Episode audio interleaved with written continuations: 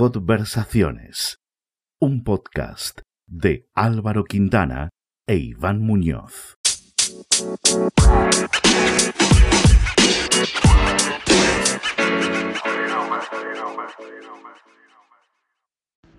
Visitamos a Gerson Cobo. Tiene 39 años y es propietario del bar y club de dardos Bull's Eye. Pasa, Gerson. Hoy tenemos Buenos días, buenas tardes. Polival- polivalente. Lo mismo se bebe las cervezas que te las pone. Y mientras juega los dardos. Y me toca dar. Bueno, los dardos es un hobby, eso no se da muy bien, la verdad. Que nada, la entrevista contigo era obligada, macho, porque a toda la gente que preguntamos del barrio cuál será el próximo bar o el próximo restaurante al que se pueda ir cuando esto vuelva a la normalidad. Es el tuyo. 90% dice eh, al Gerson. Y hay gente que ha Era pedido, una cita especial.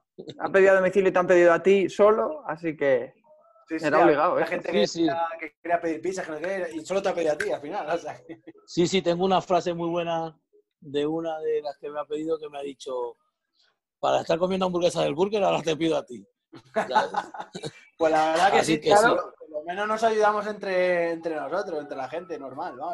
Yo muy contento, la verdad. La verdad que era una herramienta como más que nada para salir del encierro en casa y a la vez tener un aporte también más que todo mental que económico, porque era lo que Sí. buscamos en realidad con la primera herramienta, ¿sabes?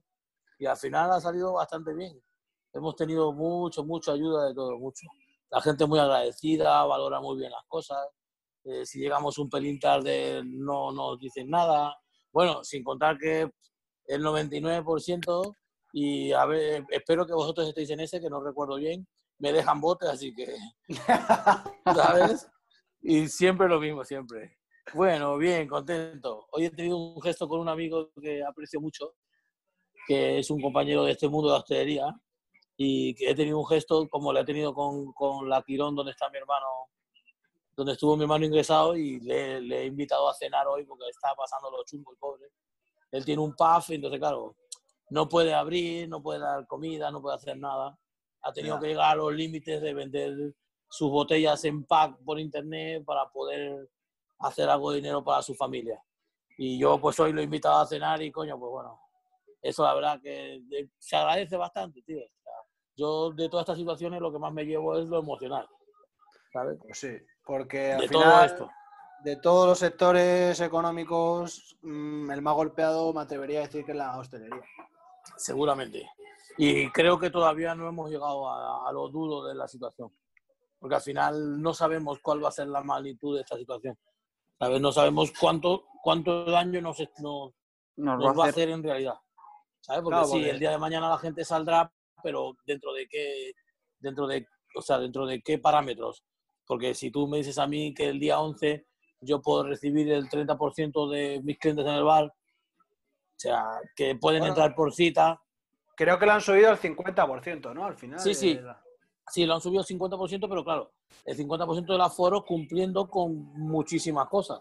¿vale? Claro, Pues cumpliendo la hoy- distancia, ¿no? claro, claro, justamente hoy estaba hablando con un chico que es el que nos lleva las mamparas, que nos va a hacer lo de la mampara, que todavía no la podemos hacer porque no sabemos legalmente cómo se deben hacer las mamparas y solamente el material, lo que es la mampara, en la medida de mi barra, 440 euros. Solo la mampara. Más lo que me cobre él de mano de obra por ponérmela. O sea, eso allí. Luego en el baño hay que poner mamparas, eh, hay que poner dispensadores de, de alcohol o de, de- no me acuerdo, de gel, ese, de gel. ah. Perdón, hay que ponerlo también en, la, en varias partes de- del bar y, pues Bueno, bueno, y- esa es una inversión. Y también más allá ¿no? de, de la limitación de aforo, yo también entiendo que habrá mucha gente pues que tendrá su reparo, ¿no? Tendrá su miedo a ir a los bares. a- Oh, claro, correcto, correcto. Estoy que es normal, vamos a decir que también es normal. O sea, hasta que la gente no se vea, hasta que las noticias tú no veas que las cosas están yendo a mejor, pues no te vas a confiar, ¿sabes? No, no, y yo te hablo como dueño de bar, te hablo que yo, yo, o sea, yo no puedo hablar como nadie más, pero yo como dueño de bar voy a ser muy estricto a la hora del tema de, de- de higiene y de, de seguridad para que el cliente se sienta a gusto para venir, ¿sabes? Así como lo soy, porque yo, por ejemplo, te digo que yo tengo problemas de alergias cuando me pongo mucho tiempo los guantes y todas esas cosas, Entonces lo que he hecho ha sido comprarme cremas para poderme poner los guantes más tiempo de lo normal. ¿Vale? Pues entonces yo le garantizo a, a la gente que me pide que nosotros lavamos las manos todos los días, estamos en un constante control de higiene, que eso es importantísimo.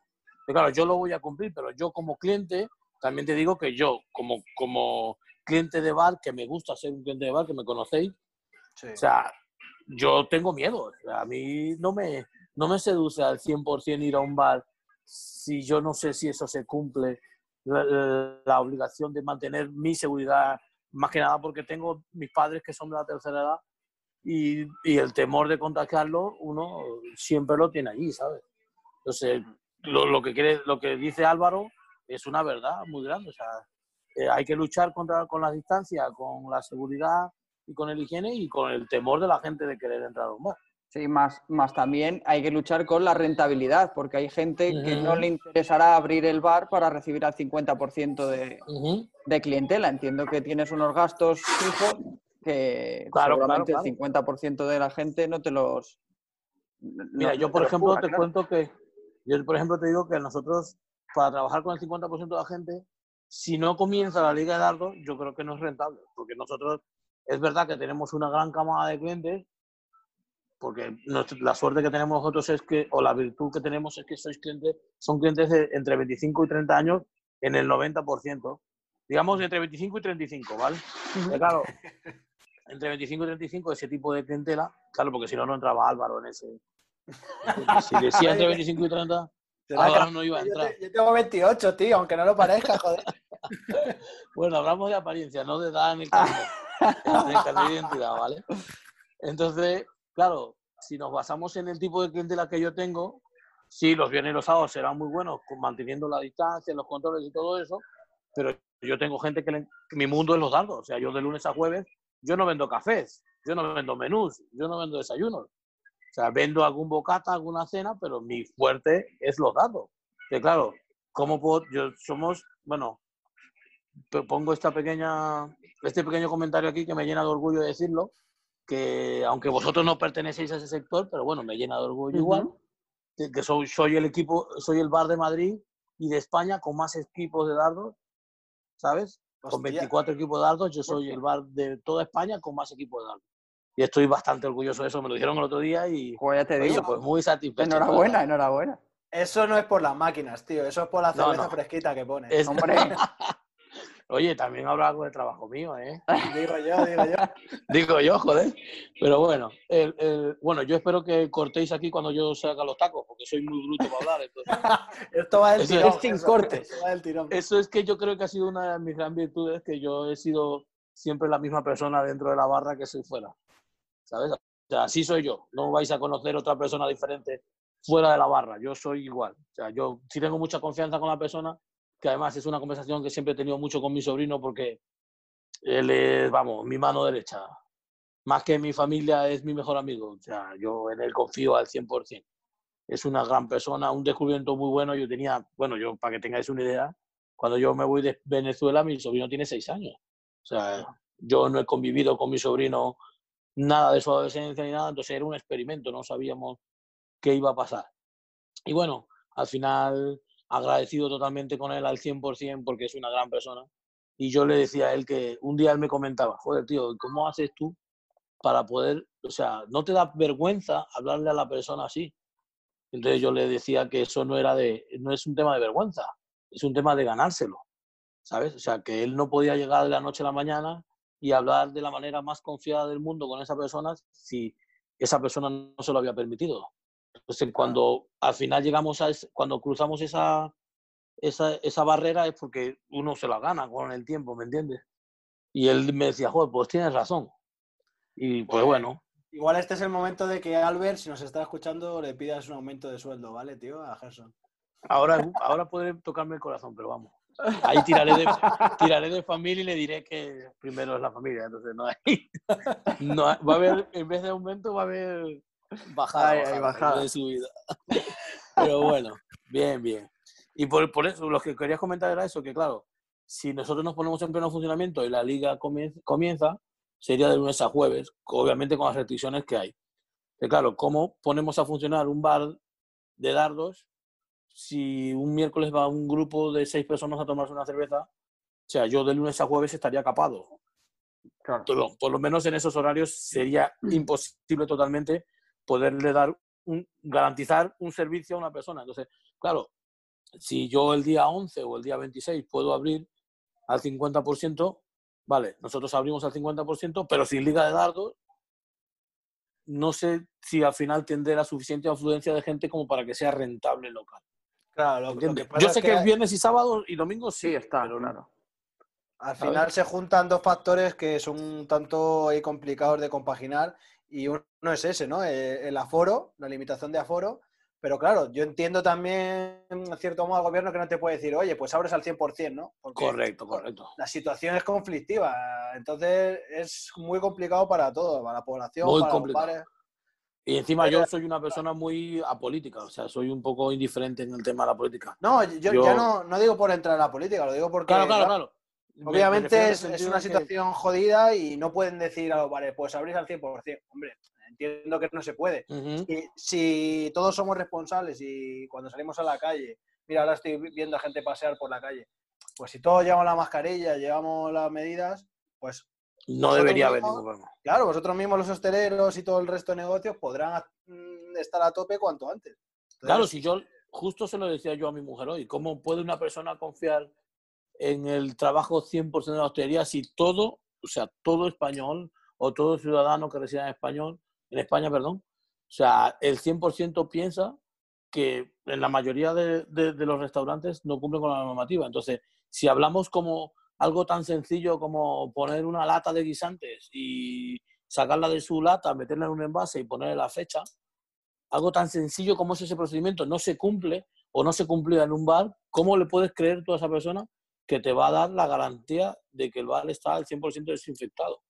claro. Porque hoy estuve leyendo que hay que limpiarlo entre tres y cuatro veces al día. Solo el bar, ¿eh?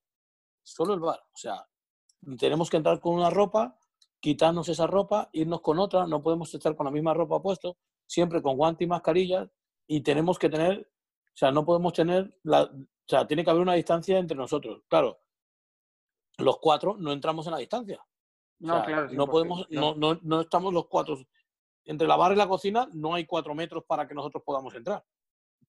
Eso sin incluir que si tienes que buscar un cuchillo y el otro una Coca-Cola, al final el cruce. Se cruza, sí. Es Y que una, es- una pregunta, Gerson, ¿tienes pensado ampliar la terraza? la terraza es un show, es algo graciosísimo. La la putada, terraza- la putada de Tengo permiso para tres mesas, ¿sabes? Entonces, Te iba a decir claro, que sí, sí. la- las tres veces lo mismo llegas al final de la calle, es toda la calle. Mira, lo único que me pueden amparar es que los chicos del gimnasio, que son mis amigos, Fabio y Marco, no abran por un tiempo, pobrecillos, y te la dejen. más mesas hacia allá, ¿sabes? Entonces, y que los claro, gimnasios también están jodidos de cojones. Uf. Los gimnasios lo hablamos el otro día mi esposo y yo. O sea, el gimnasio uf, lo tienen bastante complicado, ¿eh? bastante. Pobrecillo, encima ellos son un gimnasio de barrio que ellos han hecho reforma hace un año como mucho.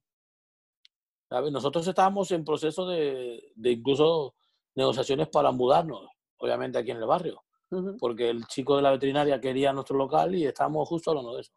Hostia, ¿esto Pero, es una primicia o qué? Esto es primicia, sí. esto no sabíamos. Ah, ¿eh? eso no lo sabía nadie, nadie. Nadie, nada más que mi mujer y yo. chaval.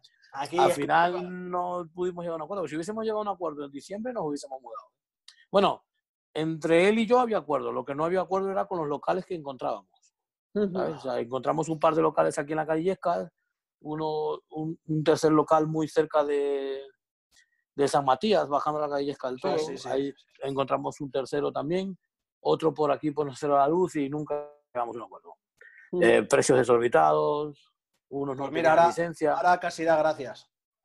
Sí, sí, sí, porque yo, a ver, yo, el, el, el que me tiene alquilado este local a mí está muy contento conmigo y no quiere que me vaya, ¿sabes? Entonces, yo lo que le decía al dueño de la veterinaria es que yo tengo que ganar algo, ¿sabes? Sí, claro. Entonces, yo, donde yo quería ganar, y no es un tema económico, donde yo quería ganar era en poner un local como a mí me gusta. ¿Me entiendes? O sea, decirle, quiero esto aquí, esto allí, esto así, esto, píntamelo así. Y claro, ese era, él aceptó. Entonces, claro, hubiese sido la caña porque hubiésemos puesto el local como nosotros queríamos pintarlo, como poner las dianas como queríamos.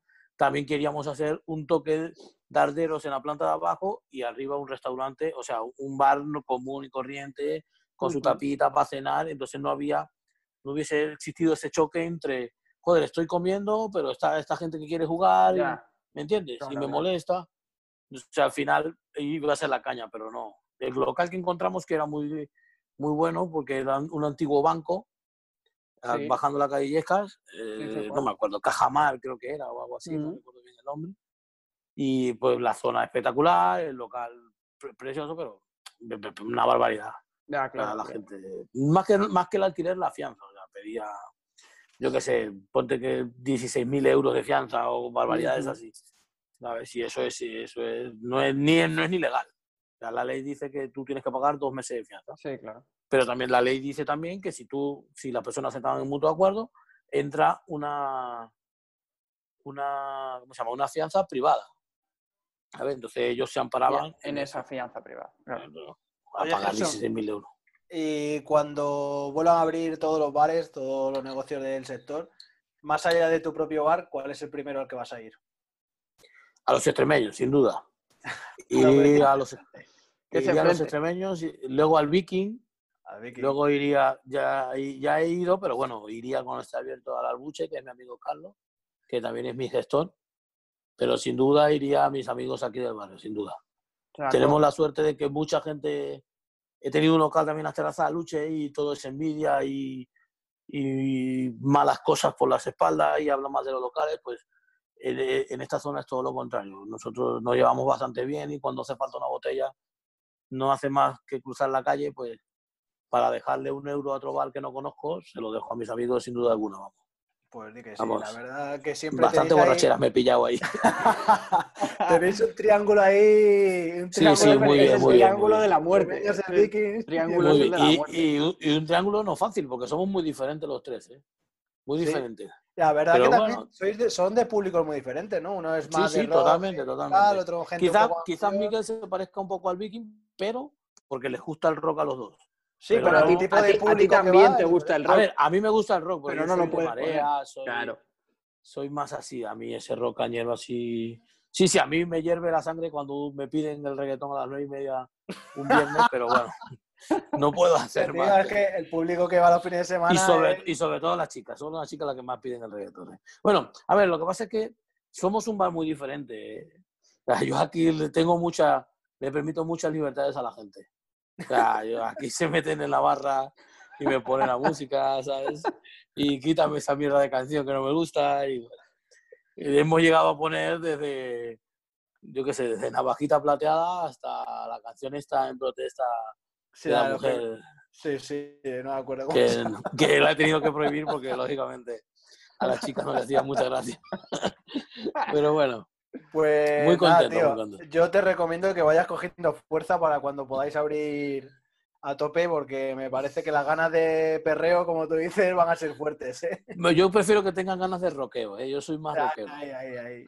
Escucho Medina Zara y Extremo Duro desde el año 99, 2000, por ahí, así que soy mucho de ese rollo. Lo que pasa, no soy mucho de ir a conciertos porque no... Estoy un poco en contra de ese rollo. Si no tienes Vale. tiempo, tío, estás todo el día currando. También es verdad, si se llevara todo el dinero los que cantan, yo iría a los conciertos. Pero como eso no ocurre, no, no estoy muy de acuerdo con eso. No me gustan mucho los conciertos, pero me gusta mucho ese rollo. Marea, Extremoduro, Fitio Fitipaldi, Medina Zahara. Todo ese rollo me gusta. Ya, ya que estás hablando de canciones, ¿qué nos recomiendas? ¿Qué, qué, cuál es tu artista favorito? Uf. Yo, mi artista, es que no tiene nada que ver con el rock. Da igual, Mi da Da artista igual. favorito, mi artista favorito es Ricardo Arjona, un guatemalteco de 52 años, que es la puta caña. Si fuese homosexual sería mi marido seguramente. Ricardo es lo mejor que me ha pasado en la vida, la verdad. Yo soy muy amante de la música, eh, escucho mucha música. A veces traiciono un poco a, a mis gustos y escucho un reggaetón de vez en cuando, pero muy pocas veces. ¿Sabes? Ah, Pero soy muy amante Todos caemos eh. en eso, ¿eh? Todos Sí, caemos en sí, eso. sí. ¿Quién no tiene una lista de playlists de favoritos donde aparezca un reggaetón? Todos lo tenemos. Es que ahora mismo es imposible. Sí, yo creo que ¿Sabes? hay Pero alguna fan- que se cuela en cualquiera. mi grupo, mi grupo, o sea, mi cantante, mi cantante, soy de Ricardo Arjona. En inglés soy mucho de Guns N' Roses y en música rock español, digámoslo así, soy, sin duda alguna de Extremoduro. Ahí, sin duda alguna. Ahí, muy bien. Y Gerson, eh, a ti en, lo personal, eh, ¿qué crees que toda esta situación, en qué crees que te está marcando de una manera muy significativa? Yo en lo personal, lo comenté hace un rato, yo me llevo mucho la parte emocional. Tengo una anécdota muy buena de- en el tema de toda esta situación, es que he sido muy drástico en las redes sociales con personas que no aportan nada positivo para la sociedad o para el mundo que a mí me rodea. ¿Vale? Porque yo en ese aspecto soy un poco egoísta y pienso mucho en lo que a mí me rodea, primero que lo que le rodea a todo el mundo en general. Y he sido un poco drástico en esas situaciones y eh, personas que publican cosas constantemente que me perturban, eh, yo qué sé, porque si yo soy de este, equipo, de este partido político y lo está haciendo ese partido político, pues lo voy a machacar. Pues todo ese tipo de personas los he eliminado directamente Bueno, de mis es redes sociales. una limpieza. Sí, sí, sí. Yo no, no puedo permitirme eso porque a mí lo que me deja esta situación es algo emocional muy bueno. Me he unido mucho a mis hijas, que por trabajo no las veía mucho. Y me he unido mucho con mis padres también, porque yo soy un tío muy seco, aunque no lo creáis, con mi familia. Yo soy muy, sí, soy muy diferente a lo que soy a la barra, soy con mi familia. Y como que soy el gruñón, como me dice mi hija Mariana, soy Grinch. El que no le gusta la Navidad, no le gusta celebrar los cumpleaños. Sí. Entonces estas situaciones me han marcado mucho. En mi cumpleaños he llorado mucho porque ha sido muy bonito estar con mi familia. Yo llevaba 10 cumpleaños sin, sin celebrar con mi familia, ni siquiera con mis hermanas que están en Chile, por una videollamada. O sea, todo ha sido muy, muy chulo, muy chulo. Entonces, ¿qué me llevo de todo esto? Pues me llevo pues, lo, lo emocional. Yo emocionalmente estoy bastante, o sea, como, digamos, como muy alimentado, muy favorecido emocionalmente, Ujú. ¿sabes? O sea, eso ha sido para mí lo que más me ha marcado de esta situación, ¿sabes? Me he unido mucho a mi mujer, que tiene un gran valor para mí. Mi mujer es mi amiga, más que mi esposa, ¿sabes? Ella es mi mejor amiga, o sea, ella sabe todo de mí. Eso es que te está Entonces- escuchando seguro, cabrón. Seguro que No, está no. Y con el látigo. No, no, se ha ido a hacer un pedido, fíjate. Justo no está aquí. ¿Sabes? Lo que pasa es que Bueno, tengo que nombrarla porque si no la nombro seguramente. Y nos contabas en lo, en lo personal, y en lo personal, ¿cuál ha sido la última vez que saliste de casa? Si ha sido para dar un paseo, eh, ahora que, lo, que está permitido. Hoy, hoy. Hoy he dado un paseo. Hoy es la primera vez que he dado un paseo con mis hijos. ¿Y cómo has visto el ambiente? Bien, bien. Yo digo que Aluche es un barrio a seguir, por lo menos por mi zona. Perdón, en mi zona, por la zona donde yo vivo, que es ahí en Camarena, vamos, eh, en el Parque de Aluche, donde se celebra la fiesta de Aluche de toda la vida. Y muy contento, muy contento, la verdad que bien, muy bien, muy bien. Había, a ver, no tengo que ser sincero y nosotros no hemos sido, no hemos sido 100% acatadores de las normas porque era imposible, ¿vale? Porque si salía con mi madre y con mi hijo y con mi hija, no podía salir mi hija mayor. Entonces, mi hija mayor puede salir después de las 8, a las 8 yo estoy aquí haciendo pedidos. Ya. Entonces era Hombre, imposible. y En tu yo- caso, por mi- fuerza mayor. O sea, Claro, no- claro. Nosotros para fuimos con mascarillas, todos con guantes, y yo me llevo mi alcohol. eh, eh, hago un comentario pequeño en esa situación que me he vuelto muy maniático con esas cosas. O sea, nadie entra ni sale de mi casa sin que se eche alcohol en las manos, ni, ni en las zapatillas, ni nada. O sea, mi hijo va descalzo, entonces no me va, o sea, yo no me puedo perdonar ni me puedo permitir. No me perdonaría en la vida que a mis hijos le pasara algo por culpa mía. Entonces, soy, me he vuelto súper maniático con eso, súper. O sea, llego aquí a las 7 cuando llego, fíjate, vengo de mi casa, vengo con guantes, ¿vale? Eh, entro al local, me quito los guantes, los tiro a la basura, yo no he tocado nada, ¿sabes? Ujú. Aún así voy, me lavo las manos, me quito las zapatillas, le echo alcohol. Ah, Me he vuelto así de maniático con esas cosas. Y hoy hemos dado ese paseo.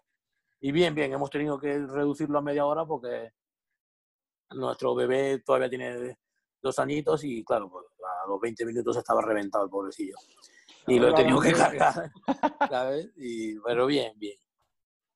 Y Gerson, yo no sé si gastas el tiempo viendo Netflix o alguna serie de alguna plataforma o tal, y si es Le así, estamos dando. lo Estamos tocando recomiendas? Un tema muy malo. Muy- ¿Ah, sí? Este es un tema muy malo para mí, la verdad. Yo soy un friki de estas cosas, tío. joder, pues Soy- está bien. Soy, vosotros si me conocéis, que me conocéis, sabéis, soy una persona muy apasionada. O sea, Sí, yo Sí, con- cuando, con lo que te cuando- gusta vas a muerte ahí. Correcto, cuando quiero dedicarle algo a una cosa, le pongo mucha pasión.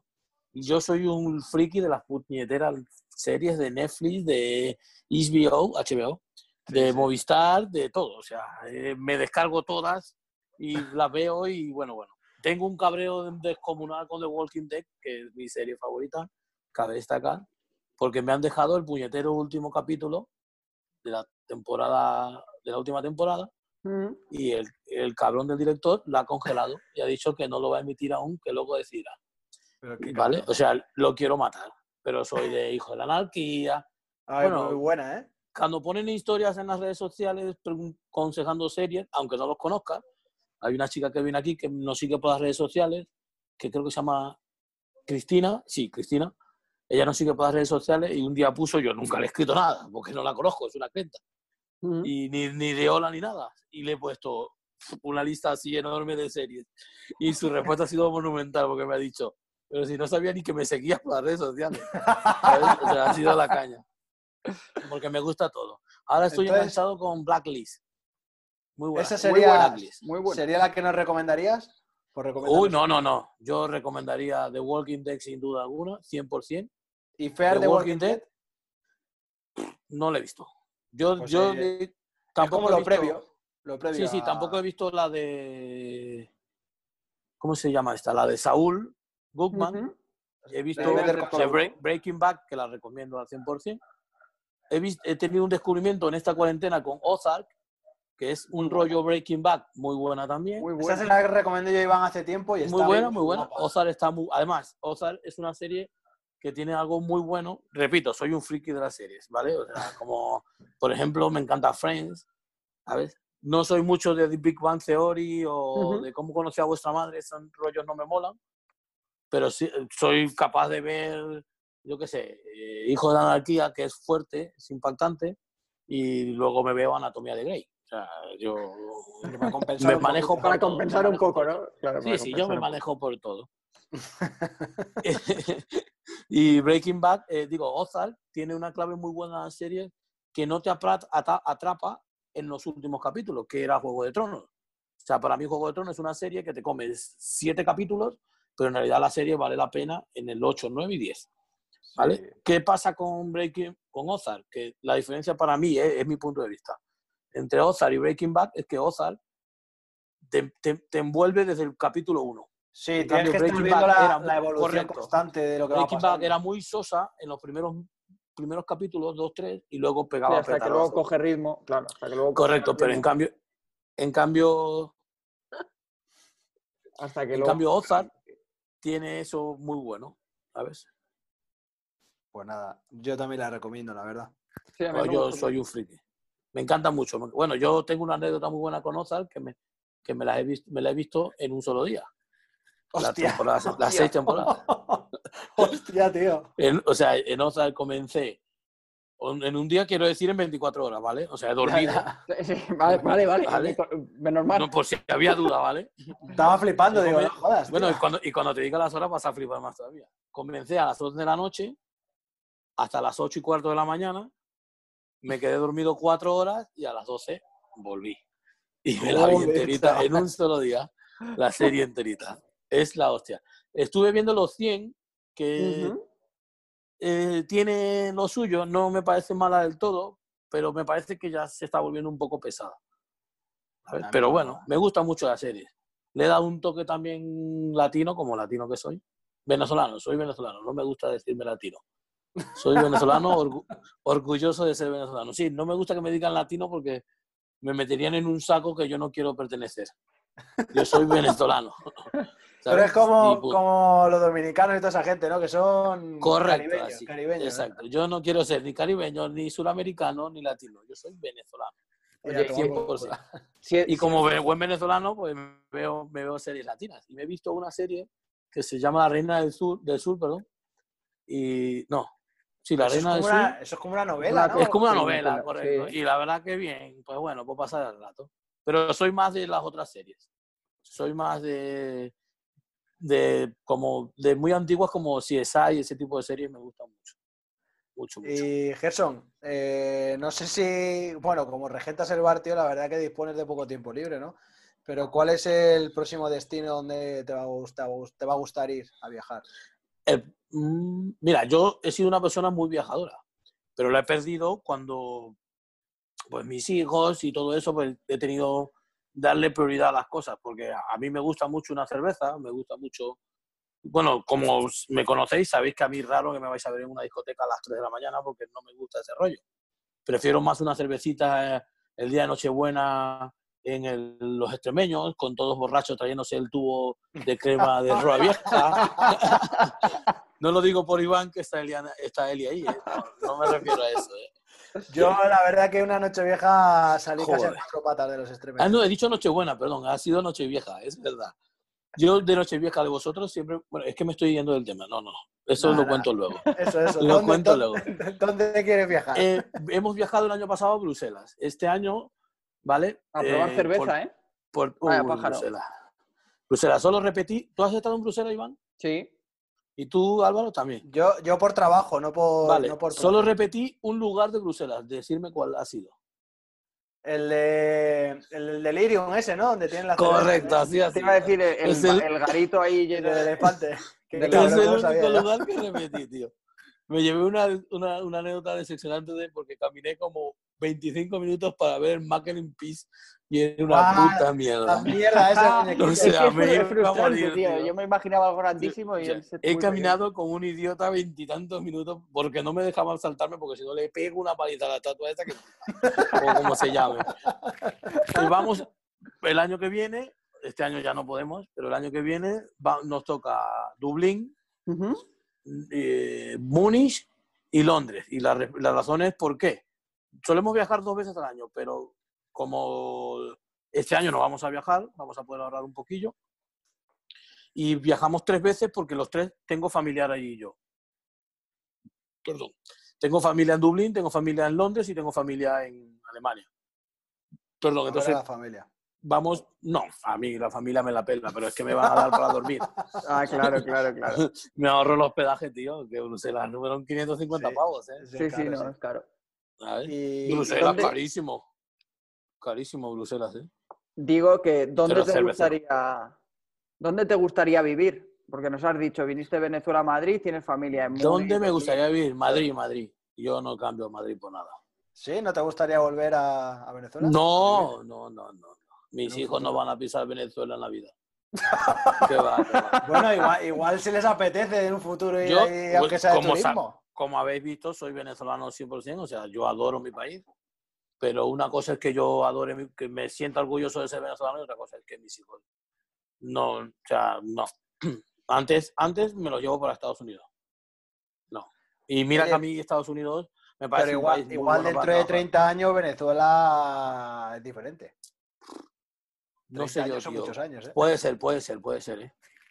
A ver, yo tengo la suerte de que he conocido muy bien Venezuela, desde las cuevas del Guácharo, que es algo chulísimo que hay ahí, Aparte que es o un al país Salto precioso, ¿eh? Ángel, sí, o el Salto Ángel, que Sí. lo habréis visto alguna vez, Sí. o, o Los Roques, que es una isla preciosa. He conocido mucho los Médanos de Coro, que es la parte de desierto que tiene Venezuela. He conocido mucho Venezuela. Yo diría que en un 90% conozco yo a Venezuela. ¿Vale? O sea, Venezuela, el río Orinoco es algo impresionante. Meterte allí, juntarte con, la- con las tribus indígenas que están muy modernizados últimamente. Cuando yo fui no era así. Eh, es muy precioso, pero la delincuencia, la, la, la- la preocupación de que le pueda pasar algo a mi familia, no me, no me vas, no me da para ir ahí. Yo, Madrid, yo. No voy a ser un gato nunca porque, porque no he nacido en Madrid, mis padres tampoco, pero yo, Madrid, vamos, orgulloso de representarlo cuando juego a los dardos y querer vivir en Madrid. Me gusta la playa, me gusta, me viene bien porque tengo problemas de, de respiración con la sinusitis, me viene muy bien la playa porque me Pues hace respirar poco. mejor, pero. Madrid...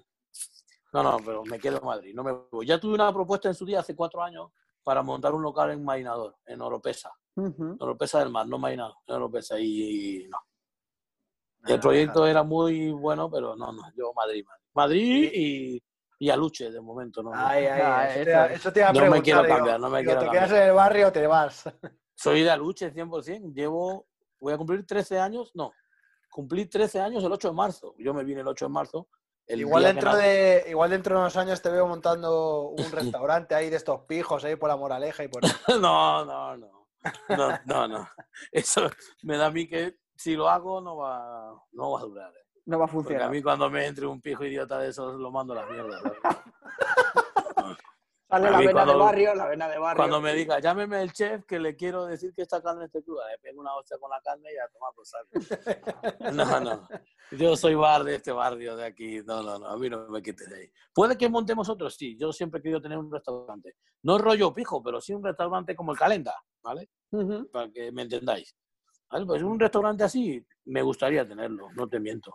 Así para dar menús y no, vi- no vivir de la noche solamente. Me gustaría tenerlo sin, sin quitar mi local, lógicamente. O sea, sin dejar este.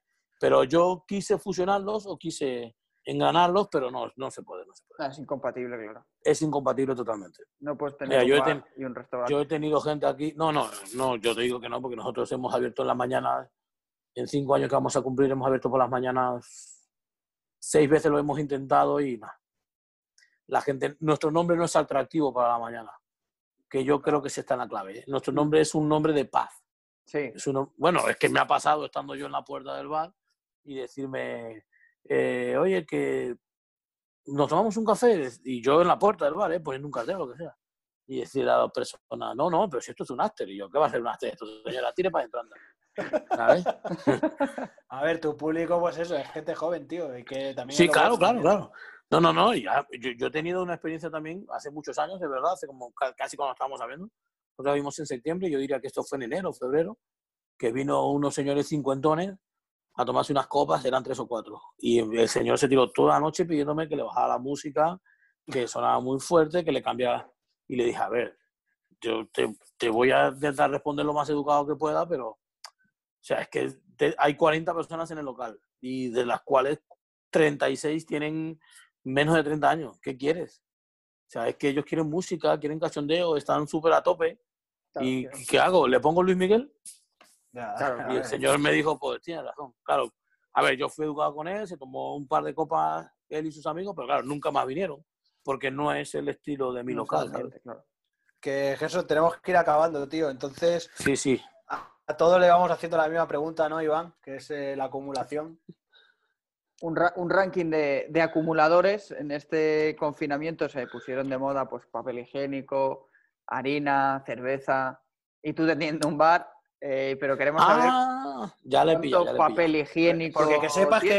que Sa- Sandra Marín dio el dato de que tiene en su casa 44 rollos de papel higiénico. lo digo- ¡Hostia! Te lo digo por si te hace falta algo para el bar, ¿sabes? Que la, la llamas Bueno, y- tiene todo, o sea, todo lo que necesitas para el bar, puedes ir a ver a Sandra Marín que te lo Yo el de Sandra no lo he terminado de escuchar, prometo, en agradecimiento a lo que estáis haciendo, escucharlos todos, me pondré y yo cumplo mi promesa, soy un friki, ya os lo dije. Sí, es He verdad, escuchado el de Sarija, sí lo he escuchado casi todo, me, me, me he quedado un pelín y he escuchado que tenía acumulada cerveza, eso lo he escuchado.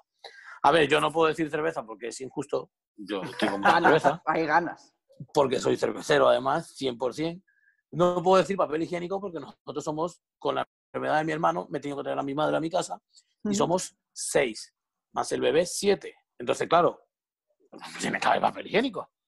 ¿Vale? Y yo os voy a contar la manera, la cosa más absurda del mundo que tenemos.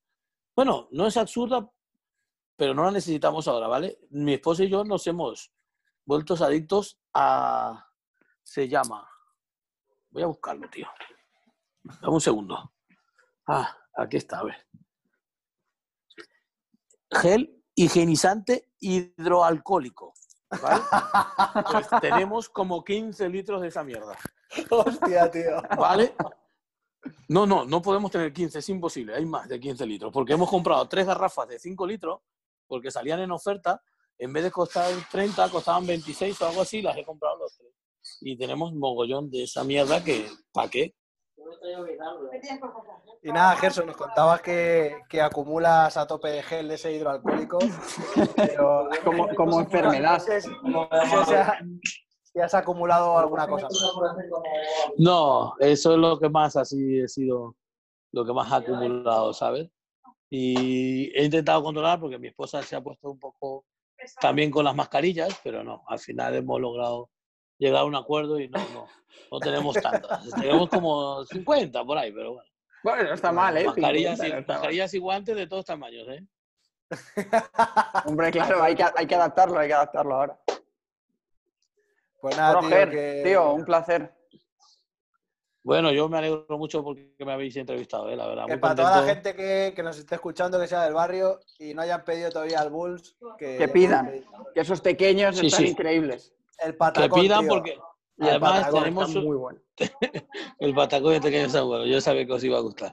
Además, tenemos dos sorpresas muy buenas. Cuando vamos a la normalidad, los vamos a incluir en los aperitivos y obviamente con todas las personas que han pedido tendremos un detalle cuando volvamos a la normalidad de tener un detallito con ellos, invitarle a, a una, cerveza cervecita. pequeña de litro y medio. Ahí, ahí, eso es. Yo solo estoy, solo ¿vale? estoy Ah, pensando. bueno, bueno. Yo le voy a la cerveza que vamos a invitar de regalo. una Bourbon, ¿no? Va a ser una Bourbon, una barrica Bourbon, en honor a mi amigo Iván. Qué caro. Pues nada, tío, que eso, un abrazo, que sigáis luchando y por salir adelante. Y, que, Y ayudando a la gente del barrio también, porque al final es ayuda para todos. Así es, muchas gracias por todos a vosotros. La verdad que es una buena iniciativa. Nos vemos pronto. Espero que os haya gustado y haya estado a la altura. Hasta luego, chicos. Mucho, un abrazo. Hasta luego. Hasta luego.